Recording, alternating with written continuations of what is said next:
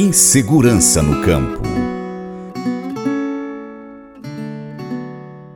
As ações do MST, Movimento do Sem Terra pelo Brasil, vêm causando preocupação aos produtores rurais, principalmente em regiões nas quais a organização recentemente montou acampamentos.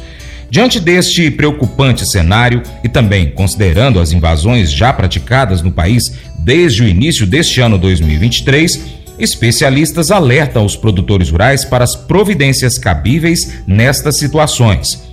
Nestor Tipa Júnior traz informações da agência Agroefective. Especialistas alertam os produtores para as providências cabíveis nessas situações. De acordo com o advogado Frederico Bus, nos casos de movimentações suspeitas, ameaças ou invasões, é recomendável que sejam imediatamente comunicados os órgãos de segurança, assim como as entidades de classe representativas dos produtores na região e no estado. Também, paralelamente a isso, cabe ao produtor invadido ou ameaçado adotar medidas judiciais cabíveis. Assim, no caso de invasão, o proprietário ou o possuidor, no caso arrendatário, parceiro, comodatário, ele pode postular a defesa da posse, a reintegração de posse, com base na legislação vigente, inclusive com pedido liminar, mediante a comprovação de determinados requisitos previstos em lei. Bus reforça que, portanto, para a propositura da ação de reintegração ou manutenção da posse, o autor, que é o proprietário ou o possuidor vítima da invasão, deverá apresentar os documentos que comprovam o cumprimento dos requisitos, tais como a documentação para comprovar o exercício regular da posse sobre a área invadida. O advogado salienta ainda que a ação judicial de reintegração de posse deverá ser direcionada ao grupo de invasores, e neste caso convém lembrar que a jurisprudência nas ações possessórias admite a propositura propositura da demanda sem a qualificação dos réus, sendo eles desconhecidos. É importante, porém, requerer que os invasores sejam identificados no momento da citação, intimação ou desocupação do imóvel, pois a legislação vigente prevê a exclusão dos mesmos do programa de reforma agrária. Outra ação possessória prevista em lei é o interdito proibitório, que poderá ser ajuizado pelo possuidor com justo receio de ser molestado, isto é, que esteja ameaçado de ter o imóvel rural invadido. Para a propositura dessa ação,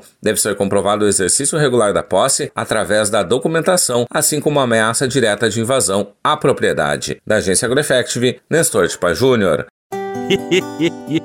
Mas eu vou dizer uma coisa pra você, viu? É, se quiser colocar propaganda sua aqui nesse programa, ó, eu vou dizer um negócio, você vai ter um resultado bom demais, senhor. É isso mesmo, é facinho, facinho, senhor. Você pode entrar em contato com os meninos ligando o telefone deles, é o 38, é o 991810123, bem fácil. É muito bom porque aí a sua empresa vai sair dentro de um programa que é ligado aí ao homem para mulher do campo. É nós que vai estar tá assistindo e também vai ver sua propaganda.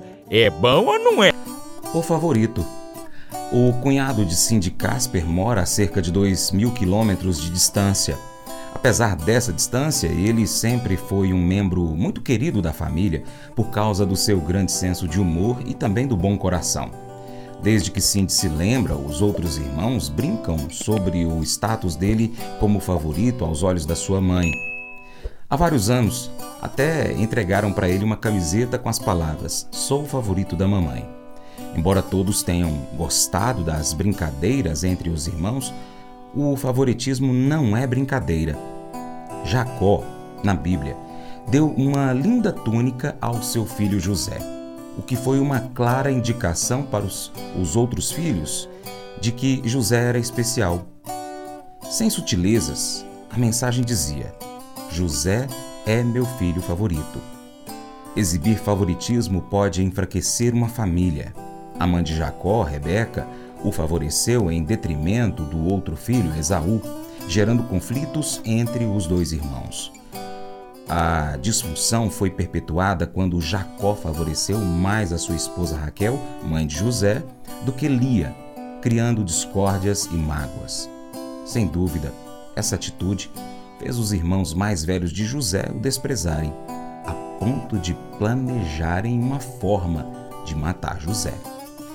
Quando se trata de relacionamentos, às vezes podemos achar difícil sermos objetivos mas o nosso alvo deve ser tratar todos sem favoritismo e amar todas as pessoas de nosso convívio como nosso Pai nos ama, conforme escrito no livro de João, capítulo 13, verso 34.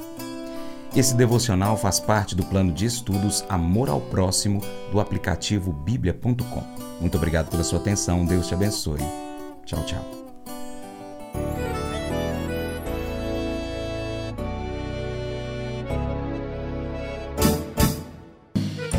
Acordo de manhã para prosear no mundo do campo, as notícias escutar.